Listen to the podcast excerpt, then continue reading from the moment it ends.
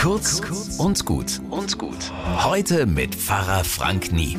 Ich erinnere mich, irgendjemand hatte unserer Hündin Emmy dicke Büschel Haare aus dem Schwanz rausgeschnitten.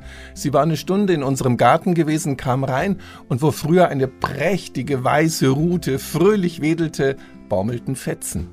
So eine Frechheit. Da muss jemand durch unseren Zaun zugegriffen und ein paar Mal kräftig reingeschnitten haben in das Fell am Schwanz. Mit einer Schere. Das sieht man deutlich.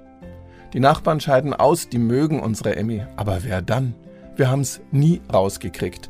Und ich sag euch, es war gar nicht so leicht, die Emmy wieder in den Garten zu lassen. Unser Vertrauen war futsch und es dauerte, bis es nachwuchs. Aber es wuchs nach durch gute Erfahrungen.